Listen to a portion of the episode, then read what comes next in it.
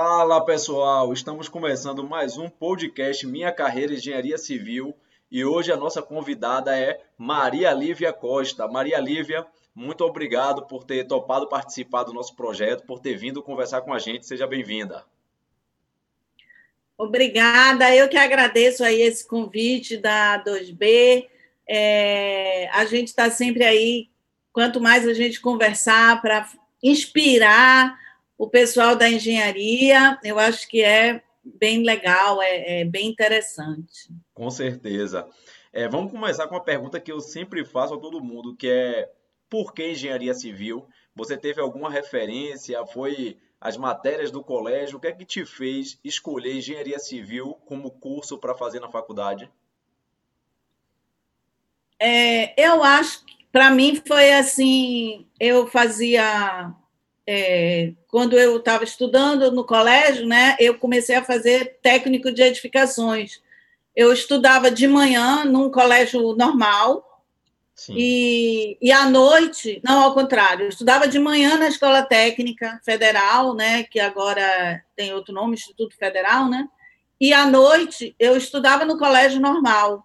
Sim. É, e aí eu vi que naquela, na, no curso de edificações eu gostava muito das, das disciplinas, eu me identificava muito com, com as disciplinas. E também é, eu, na minha cabeça, eu queria fazer um curso também que eu pudesse é, ter vários desafios, que não fosse uma coisa, um curso assim que eu considerasse um curso fácil.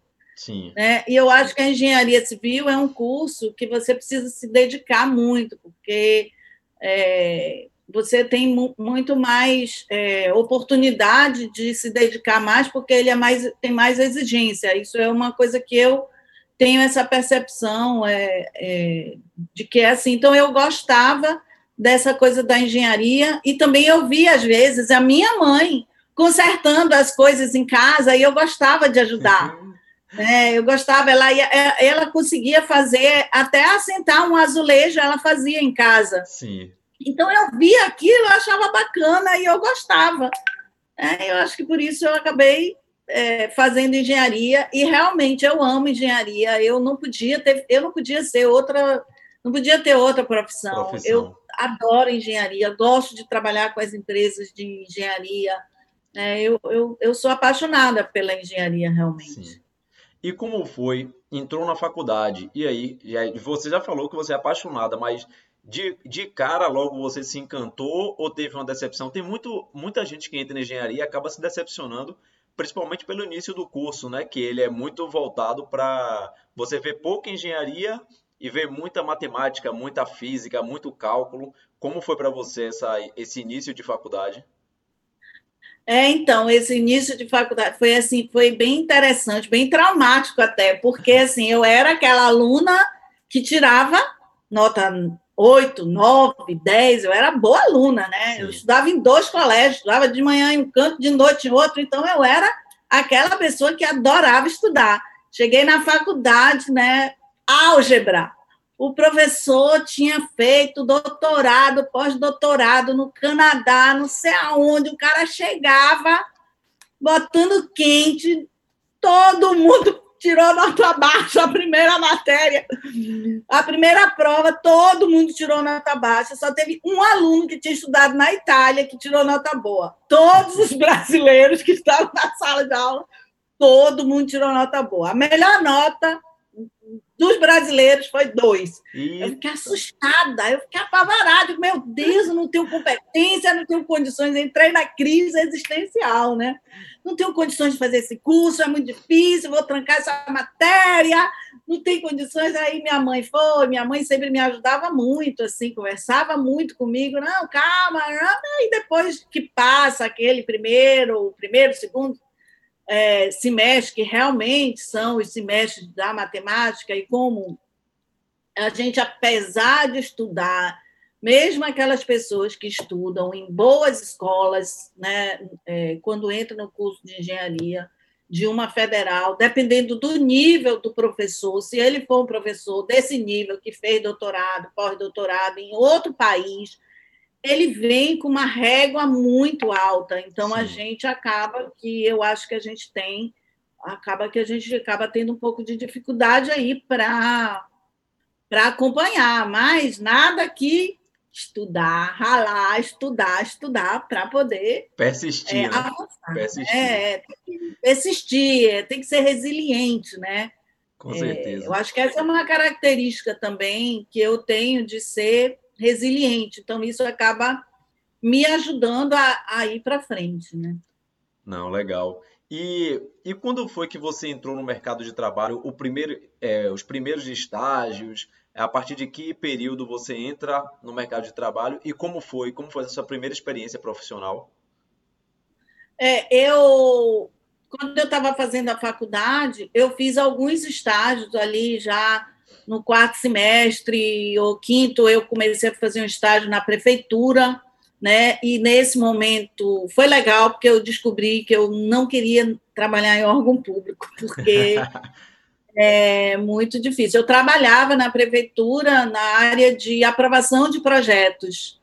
E era um trabalho legal, era um trabalho interessante, mas órgão público, né? Então tem toda aquela burocracia umas coisas assim que não, não combinava muito comigo. Eu tenho muita agilidade, eu gosto que as coisas sejam aconteçam rápido, eu quero ver o resultado.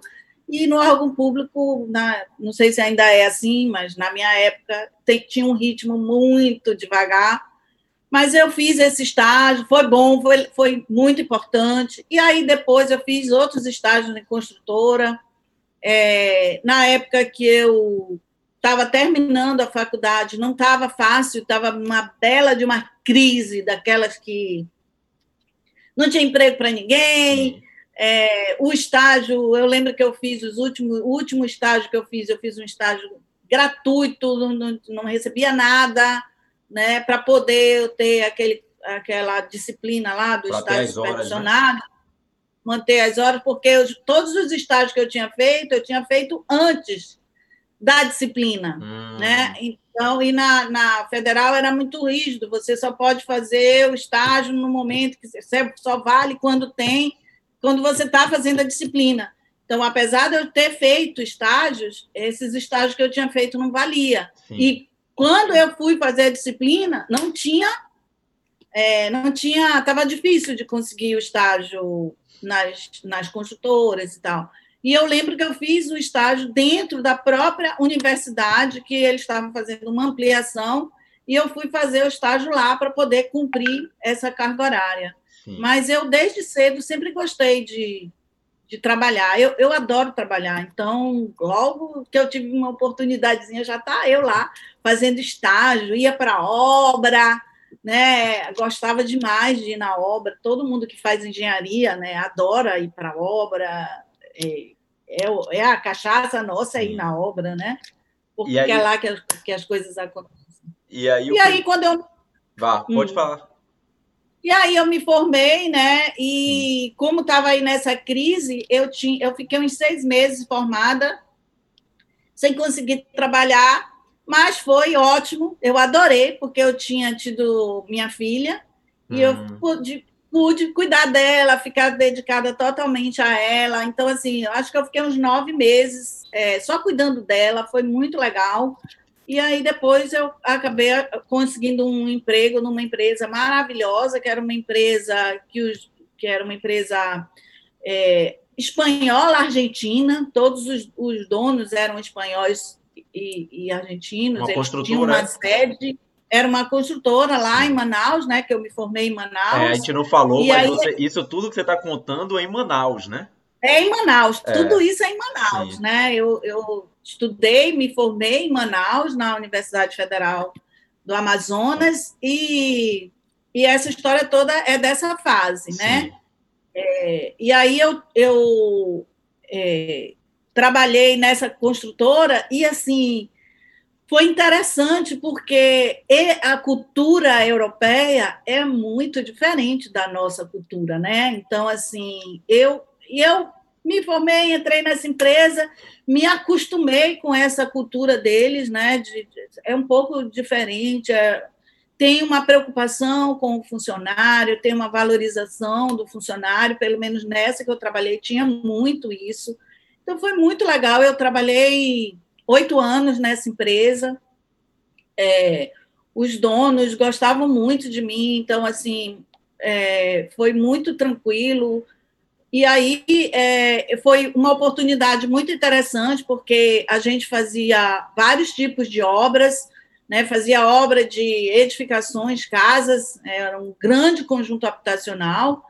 É, nessa fase, é, eu, a gente construiu 13 mil unidades habitacionais, então era uma cidade, chamava Cidade Nova, Sim. E nesse, nesse empreendimento tinha de tudo, né? Tinha terraplenagem, pavimentação, drenagem, rede de água, rede de esgoto, estação de tratamento de água, estação de tratamento de esgoto, equipamentos comunitários. Então, eu acabou que eu tive essa grande oportunidade de trabalhar com todos os escopos da construção civil, tem um acervo, né, de engenharia muito muito multidisciplinar, e isso me ajudou muito na minha carreira, né, de ter trabalhado numa, numa empresa que, que, que teve, que eu tive essa oportunidade. oportunidade. Como eu era, e eu ainda era responsável técnica dessa empresa. É, e aí, então, todo esse acervo técnico, ele, ele, eu acabei conseguindo né, um bom acervo técnico, que me deu é, oportunidade para trabalhar depois em outras empresas. E aí, depois que eu saí dessa empresa, eu vim para Salvador. E, e aqui em Salvador, eu vim trabalhar numa empresa de telecomunicações. Sim. E assim, eu vim para Salvador porque eu escolhi vir para Salvador. Né? Hum. Eu, eu não foi assim, ah, vai ser transferido. Não, Sim. eu consegui convencer uma empresa que eu precisava vir para Salvador. e eles toparam, né? E, e, e, lá em Manaus eu já tinha essa relação com o Sinduscom. De lá eu é, representava a construtora, que é a construtora Tambaú, eu representava eles no Sinduscom e aí, quando eu decidi que eu vinha para Salvador, combinei tudo lá com a empresa, né? Que, que eu vinha morar em Salvador, que eu queria esse desafio. É, o dono da empresa super me apoiou. Vá, Lívia, vá, vai ser bom para você. É, lá em Manaus não tinha, nessa época, não tinha, a gente não tinha cursos de pós-graduação, mestrado, não tinha, e eu gosto muito de estudar. E aí eu queria estudar, queria fazer outros cursos, né? É, e aí eu, eu sabia que eu tinha que sair de Manaus. E aí eu acabei vindo, né? Essa empresa me contratou, aceitou o, me contratar, né? Porque de fato a gente Salvador não precisava trazer uma engenheira lá de Manaus, Manaus. para trabalhar aqui, né? É aquela coisa assim, tinha que ser. Eu acredito muito nisso. Isso estava no meu Sim. caminho. Eu, eu, eu, sou muito assim, né? De de ir fluindo mesmo na vida. E aí é, eu vim trabalhar com telecomunicações, a gente instalava redes, o contrato era com a Telebahia, hum. e na época Telebahia, né? É, Sim. Depois virou Telemar, enfim. E, e aí a gente, eu trabalhei nessa empresa aí, eu acho que uns quatro anos ou mais, nem não lembro direito, mas trabalhei um tempão. E aí o setor de telecomunicações também entrou em crise, né? E aí eles começaram a não pagar a gente, e aí começou a embolar. E eu aí acabei, eu estava nessa empresa como gerente, de, depois fiquei como diretora, e, e acabou que eu quase que fui a última a fechar a porta da empresa, porque estava ali com todas aquelas responsabilidades.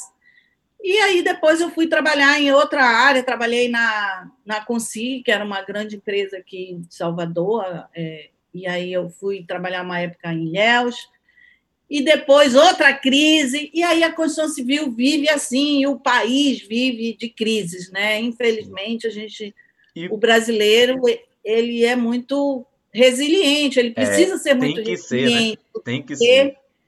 Gente, é impressionante, né? E... A gente vive de uma. sai de uma crise entre outra. Entre outra. E você, tinha, você me falou também que é, em um dado momento também você começou a fazer pós-graduação, começou a fazer cursos. Foi nessa fase aí é, da, da construtora, foi na fase da, da Telebahia. Em que fase foi que você começa também a se especializar mais? É, assim que eu foi na fase que eu cheguei em Salvador, né? Ah, Quando eu sim. cheguei em Salvador, eu já uma das primeiras coisas que eu fiz foi me matricular numa pós-graduação. Aí fiz uma pós-graduação na, na, na, parte de administração de negócios, porque é, eu sempre tive essa, essa facilidade para liderar, tanto que nas empresas que eu trabalhei, eu entrava como engenheira, daqui a pouco a pessoa, o meu chefe já dizia, ah, você vai ser gerente. Aí eu já virava gerente, já virava diretora. Então, rapidamente eu assumi ali uma, eu, uma facilidade para liderar. E na, no curso de engenharia, a gente, o que a gente não aprende é isso, né? É como gerenciar pessoas, como liderar. É, apesar de ser uma coisa super importante, é, os cursos não têm isso, ainda mais, muito menos na época lá, quando eu fiz. Então, eu, o primeiro curso que eu fiz foi esse, de administração de negócios, que me deu um, essa abrangência também de entender melhor essas relações das pessoas, e depois eu também comecei a fazer cursos na área de psicologia, e aí fiz psicologia organizacional, né, fiz um curso de na área de é, gestão holística, né, com a Universidade Holística de Brasília, que era com Pierre Weil. Não é um curso, não é um curso assim regulamentado, Sim. mas foi o que mais me ensinou Sim. na prática, de verdade. Né, foi o que me ajudou também na questão do autoconhecimento, que é outra coisa fundamental né, para qualquer profissional de qualquer área. A gente pra precisa se conhecer. Qualquer pessoa, na verdade, né? Para qualquer pessoa, né? A gente precisa se conhecer, Sim. a gente precisa entender o que que nos faz bem, o que, o que nos satisfaz, porque assim a gente não pode trabalhar pelo dinheiro. O dinheiro tem que ser uma consequência do seu trabalho. Excelente. É, é claro, o dinheiro é importantíssimo, lógico. O dinheiro é fundamental, né? Sem ele a gente não sobrevive. Mas não adianta você ter um grande salário e você todo dia ir trabalhar chateado, uhum. né? Você não ir empolgado para aquele, você não levanta, você não acorda feliz para ir trabalhar. É verdade. Então é importante que a gente acorde feliz para ir trabalhar e que a gente faça o que a gente gosta, né? Então é, a gente tem vários exemplos aí de, de pessoas que trabalham em diversos segmentos e que são felizes por trabalhar naquela área, é. né? E tem outras pessoas, assim, nem todo mundo se encaixa em qualquer profissão. Por exemplo, eu jamais poderia ser médica, por exemplo, enfermeira, né? E já tem gente que fica feliz ali. É. Então, a gente se conhecer é uma coisa muito importante. Sim. E essa, quando eu fui para essa área aí, quando eu comecei a entrar nessa área mais da psicologia, do comportamento, é, do autoconhecimento, isso me fortaleceu e, e, isso me ajuda na vida, né? Sempre me ajudou a traçar os meus caminhos, saber para onde que eu queria, que eu quero ir, né? Fazer sempre fazer um planejamento, tanto na empresa como um planejamento de vida pessoal. pessoal. Né? Então, assim, é um complemento de tudo que você vive no profissional, você também vive é, como na sua vida particular. Né? Do mesmo jeito que eu faço um planejamento estratégico para minha empresa, eu também faço um planejamento da minha vida, né? Então, do mesmo jeito que você tem que pensar na, financeiramente na sua vida profissional, você também tem que pensar financeiramente na sua vida pessoal. Então, assim, todos esses pilares, né? Você tem que estar bem, você tem que estar é, com isso bem estruturado para que você não, não viva num sobressalto, né? Você vê agora esse momento de pandemia, aquelas pessoas que não tinham nenhum tipo de reserva, né, ficam muito mais angustiadas do que aquela pessoa que tem alguma reserva. E, e tem dois problemas aí, né? Dois problemas assim, duas, duas situações. Tem a situação de gente que não tem como ter reserva mesmo, porque a gente vive num Sim. país que as pessoas é, vendem o almoço para comprar a janta a maior parte Isso. da população, e tem gente que nunca se importou com ter a reserva, né? é, sempre confiou muito, gente com negócios promissores, é, empreendedores, gente com trabalho, tudo que nunca imaginou. A gente não tinha como imaginar, lógico, uma situação dessa, mas para a gente Nossa. ver como é importante, de fato, ter um planejamento, porque do nada pode aparecer uma coisa que ninguém esperava e acabar com tudo. A pandemia ela mostrou que tem como parar o mundo. Exatamente, né? Um simples vírus, né, mostra para gente o, o poder que o universo tem sobre as nossas vidas, né? É, essa semana eu, eu li um, uma frase de Fritjof Capra, que é um físico, né, que, que, é, que trabalha com a física quântica, e ele é um autor que durante uma época eu li muita coisa dele e ele falou isso, né, que a pandemia é uma um reflexo do que a gente está fazendo com o planeta, né? Então, é, do ponto de vista quântico, isso faz todo sentido. E, e, eu acredito realmente nisso, né? A gente, como eu também trabalho muito com a questão ambiental, sustentabilidade, né? Então, é, eu acredito mesmo nessa, nessa questão de que a gente está conectado, o universo, a gente está totalmente conectado. Não é a natureza que precisa da gente, é a gente que precisa da natureza. É, isso a maioria das, das pessoas e dos dirigentes dos países, eles não conseguem compreender isso. É. Né? Mas, mas isso é real. Né? É, o, o, o, planeta ele vive muito bem sem os humanos. Sem a gente. É. Né? A gente, a gente é que atrapalha eles. É. Então, se a gente não melhorar essa convivência, né, você vê o, o poder de um vírus. Né? É. Eu, é tenho, eu tenho um amigo que é biólogo que ele me dizia há um tempo atrás, ele me dizia, Lívia, o, o, o homem vai, vai ser atacado por um bichinho, e esse bichinho vai matar um monte de gente.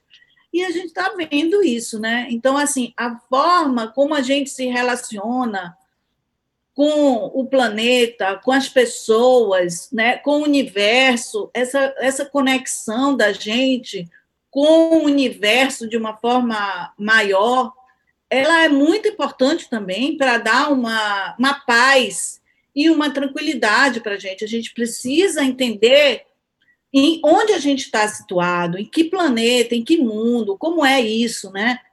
E, e esse trabalho que, é, esses estudos que eu fiz todos nessa área me deram uma boa um bom aprendizado e eu sou muito agradecida assim por tudo que eu vivi, por essa conexão que, que eu acho que eu acabo tendo meio que naturalmente. Então as coisas vão acontecendo, vão aparecendo. Isso isso é, é só gratidão mesmo, né? O, o que eu sinto porque é, apesar de todas essas sobe e desce do país, né? A gente está aqui conversando, né? É, graças a Deus, em paz. Então, assim, isso, isso é uma benção, porque, como você diz, é, a desigualdade do, do país é uma coisa absurda, e a pandemia escancarou isso. É, demais. E, e eu sempre, eu sempre falava, muito antes da pandemia, eu sempre falava, gente, uma coisa que mais me incomoda no Brasil é a, essa desigualdade social, porque não adianta a gente achar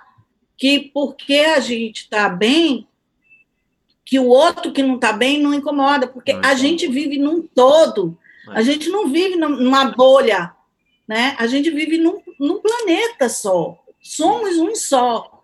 Então, a, essa ficha não, não caiu ainda para muita gente, né? É. Preciso as grandes empatia, riquezas as grandes riquezas do mundo não entendem isso, Sim. né? Infelizmente. E, e as grandes de... lideranças também não. É, não, pior ainda. É. é. E aí você. Você vê o que está acontecendo no Líbano, né? É, é o que está acontecendo em vários países do é. mundo, a revolta das sociedades que, que as pessoas não, não suportam mais ser oprimidas, né? Tem 1% da população riquíssima e uma, um percentual enorme de pessoas vivendo abaixo da linha da, da pobreza. pobreza. A humanidade precisa resolver isso, né? Sim. Não é possível que a gente, com tanta tecnologia, a gente não consegue resolver essa questão da desigualdade social que não é só no Brasil, no Brasil ela é muito forte, mas hoje ela também é forte nos países europeus que era muito menor, né? Sim, com e certeza. hoje isso começa a se escancarar também em outros países, enfim. em outras realidades.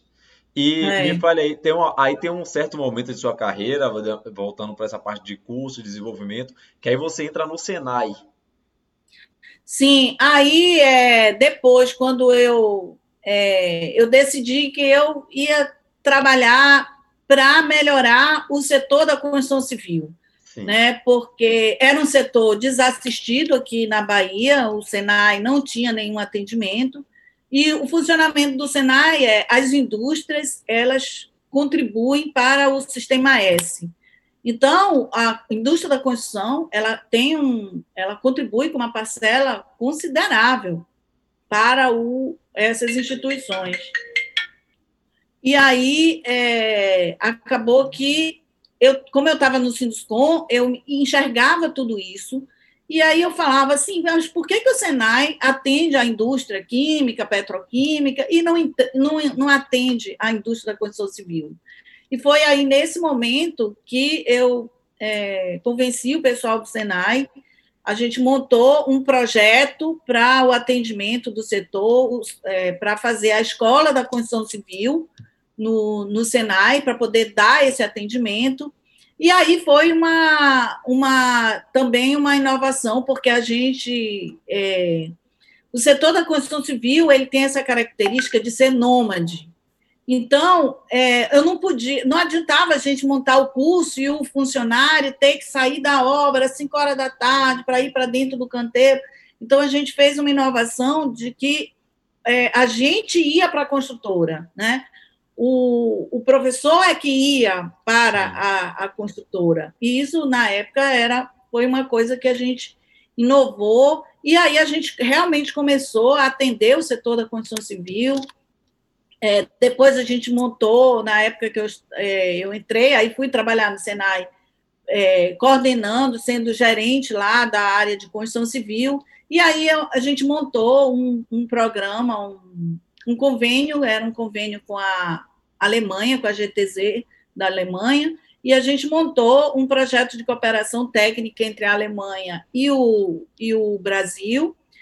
E aí esse projeto nasceu aqui na Bahia, depois ele se estendeu para outros estados do Nordeste, começou inicialmente com a construção civil e depois ele se estendeu para o setor de madeira, outros setores também é, se incorporaram a esse projeto de cooperação técnica e foi muito legal, porque deu uma alavancada é, tanto no Senai como nas ações que a gente fazia para as construtoras, e foi nesse momento que a gente criou o programa de qualidade é, específico para a construção civil, que é um programa inovador também, ele foi inspirado no, no modelo de um programa que existe na França, é, o pessoal em São Paulo fez uma adaptação e a gente aqui na Bahia também fez uma adaptação e foi onde criou esse programa de qualidade é, para o setor da construção civil, que nessa época, assim, segurança do trabalho, qualidade para o trabalhador, qualidade de vida para o trabalhador,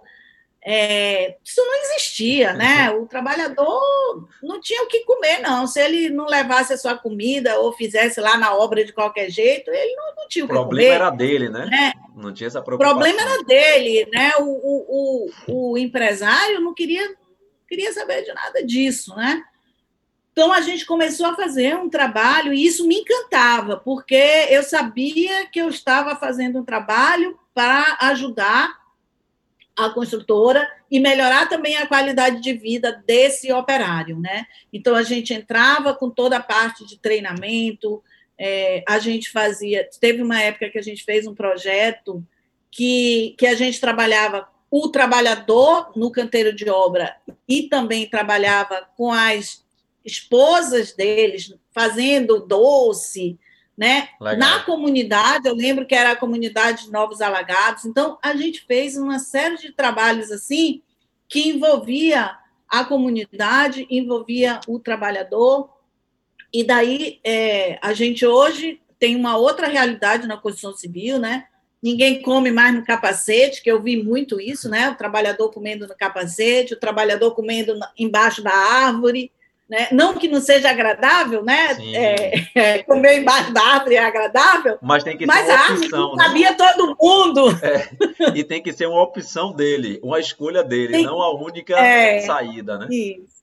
É, exatamente. Então, assim, a gente, esse trabalho aí foi muito legal, porque a gente realmente melhorou, melhorou a qualidade das obras também, né?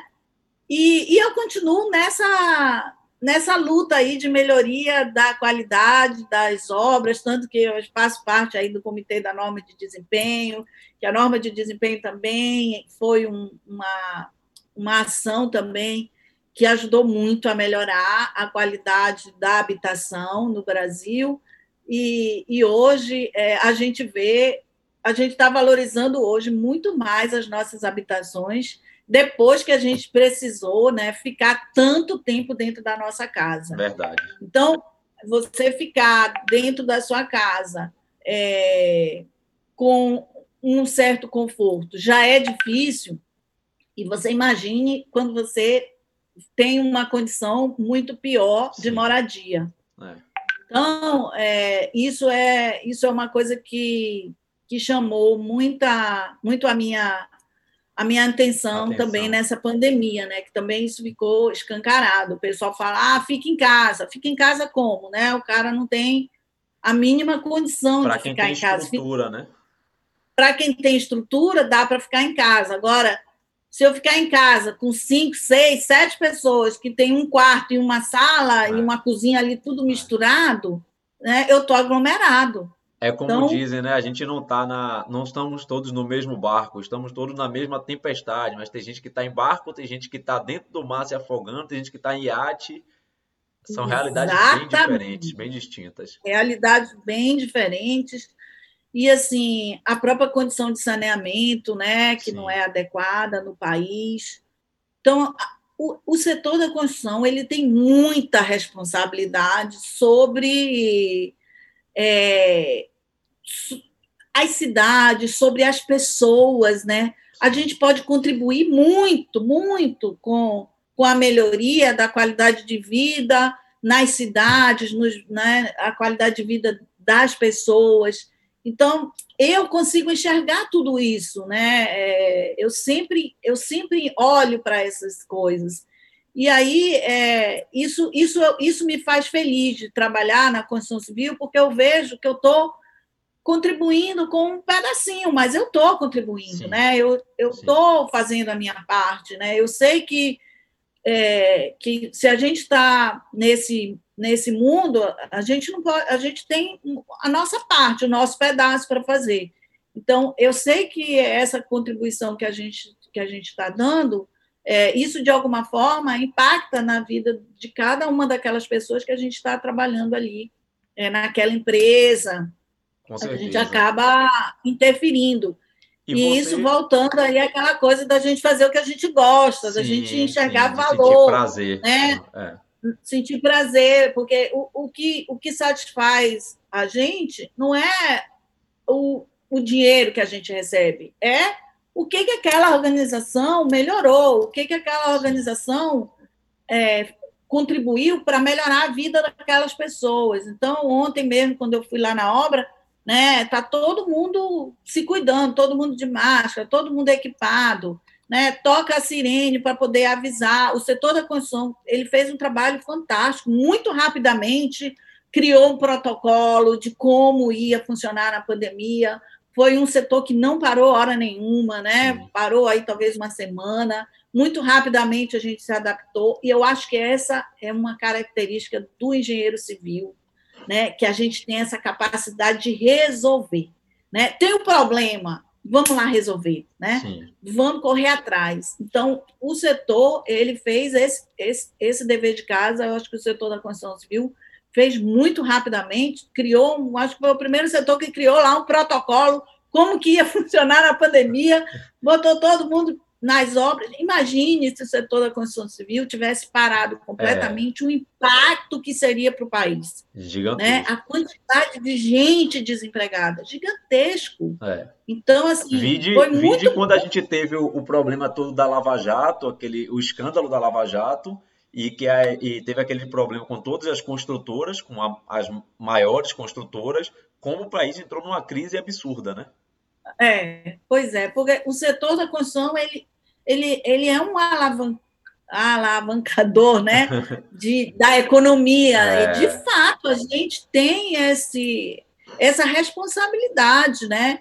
Então, isso, isso o engenheiro civil ele tem que ter muito na mente é, o quanto que a gente pode contribuir e o quanto que a gente tem de responsabilidade. E, para isso, eu acho que é importantíssimo a gente se preparar, né? A gente estudar. Eu tenho, eu tenho falar, eu, como eu também é, nessa minha trajetória também fui coordenadora de curso, né? Eu coordenei um curso lá na, na Unijorge, curso de engenharia civil. Sim. Reformulei o currículo todo da, do curso lá na, na engenharia civil com essa visão. Não sei como é que está hoje, mas a gente entregou um curso reformulado, matérias novas, enfim, todo reformulado, porque é, fazendo nessa linha do que, do que eu acredito, né? do que eu acho que é a nossa contribuição. E, nesse sentido, eu acho que foi muito foi muito importante para que e a gente assim falar sempre da importância da gente se formar e continuar estudando, né?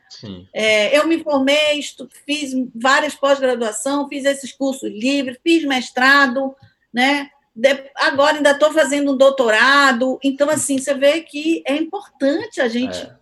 Continuar. Porque você né? tem que estar atualizado, porque o mundo muda muito rapidamente. Então, a gente tem que estar atualizado, a gente tem que estar antenado com tudo que é de novidade, né? Como eu Sim. te falei, eu adoro novidade. Então, apareceu a novidade, estou eu lá. Tá, Ei, já estou eu. participando. É. E, e Pode me chamar, tem... tem novidade, eu gosto. Ah. Hoje você tem uma empresa, né? Que hoje não, já tem um tempo já que você tem uma empresa que você é. consultorias. É, aí então depois desse, né, eu fiquei no Senai uns sete, oito anos, e aí eu vi assim, tipo, minha missão aqui já contribuí, eu acho que já, já fiz a minha missão, eu tenho muito essa coisa de que eu acho que você tem uma missão em cada organização que você passa, você sente que você já fez a sua contribuição. Encerrou o ciclo, E a gente né? encerrou um ciclo, e, e, na iniciativa privada a gente tem essa oportunidade né, de, de enxergar isso e dizer, olha, já fui, né? É. E não ficar precisa nem ficar esperando o cara te demitir, né? É, você certeza. pode combinar com o cara, com a pessoa, ó, se você quiser, você me demite, que eu estou afim de sair. né? Mas se não, não adianta você ficar naquela empresa que você não está mais contribuindo Sim. ou que você não está mais satisfeito, enfim. E aí, nesse momento, eu decidi né, que eu ia abrir a empresa, e aí abrir a empresa com um planejamento do negócio, né? É, desde o início, a empresa era uma coisa e Lívia é outra, né? Então, isso é uma coisa que, aí falando agora para o pessoal que é empreendedor, que está começando uma empresa, nunca misture o seu dinheiro com o dinheiro da empresa. Né? O dinheiro da empresa é o dinheiro da empresa. Aí você vai dizer lá, montou a empresa, a empresa tem condições de me pagar alguma coisa? Tem. Então, eu defino lá que eu vou tirar X reais, né? Agora, se a empresa não tiver condições de me pagar, eu tenho que ter uma reserva para ficar um tempo, né, sem receber da empresa. Isso. Mas nunca misturar. Nunca eu achar que o, o dinheiro da empresa também é meu. Isso. Né? E muitas empresas quebram por conta disso. Por porque disso. o cara acha que aquele dinheiro é dele e o dinheiro não é dele. Aquele dinheiro é para ele pagar rescisão, aquele dinheiro é para ele é é, enfim, o dinheiro não e é muitas dele. Vezes é, não tem nenhum salário fixo, né? Você ganha quanto? Ah, não, não sei, eu vou tirando aqui. Vou tirando. Não sei, vai então... tirando. Quando chega no fim do ano, é. apareceu aquele dinheiro, ah, vou comprar um carro novo. É. Né? Então, e o dinheiro não era dele. Ah, vou comprar uma casa nova. Pronto, vai tirando o dinheiro da empresa, vai tirando. Eu já vi muitos empresários é, terem problema por conta de uma coisa bem simples que a gente deve é, aprender logo quando a gente decide, né? Tem muita gente jovem aí montando sua empresa de reforma, né? Ou de arquitetura, enfim, tem muita gente na área de engenharia montando seu próprio negócio e é, a primeira lição é essa: nunca misture o seu dinheiro com o dinheiro da empresa, porque o seu dinheiro é o seu dinheiro, Eu da empresa da empresa. Você tem que saber quanto a empresa consegue lhe pagar, porque pode Isso. ser que não consiga lhe pagar. É né? verdade. Ô, Olivia, e agora fazendo uma pergunta mais. Ao longo da sua carreira toda, eu sempre gosto de perguntar para as convidadas que a gente recebe aqui no podcast. É, você sofreu, você consegue enxergar muito preconceito. No início eu acho que sim, é, lá atrás mais forte ainda, mas hoje, como é que você enxerga a presença da mulher é, na engenharia civil? Olha só, eu, eu sempre lidei com essa coisa assim. É, eu acho que sempre teve isso. Na minha época lá, quando eu me formei, ó, eu me formei com 22 anos, né? Então, é, eu sempre lidei com essa coisa é, de uma forma assim leve, sem dar importância, sabe? Sim. Como hoje em dia, né, que tudo o pessoal fala que é bullying, fala que é não sei o quê, sabe? Eu, eu achava que eu era paquerada. Eu achava que o pessoal me cortejava e não estava nem aí, sabe? E ia levando, eu nunca é, eu nunca dei importância a isso. É, eu acho que é assim, sabe? Eu sempre lidei com isso dessa forma. Acho que existe sim o, o preconceito. Na época, eu acho que existia muito mais dificuldade de, de você é, ingressar na engenharia. Eu me considero uma pessoa de sorte, porque, como eu te falei, eu me formei, logo um tempo depois fui trabalhar nessa empresa que me acolheu, né, como uma engenheira recém-formada, e seis meses, oito meses depois já virei gerente de. Para você ter ideia, eu era gerente de cinco engenheiros, só era eu de mulher. Eu mandava em todo mundo, numa boa, não estava nem aí, entendeu? Me colocava na minha posição e, e lidava bem com eles, né? Nunca a, aprendi a, Claro que acabava que você fica meio masculinizado, né? Eu acho, a, a mulher, nessa época, eu, eu, eu, me percebia um pouco mais assim, gostando de, de, de conviver com um homem, mas também na faculdade a gente convivia com muito homem também. Então você acaba que você vai aprendendo a lidar ali.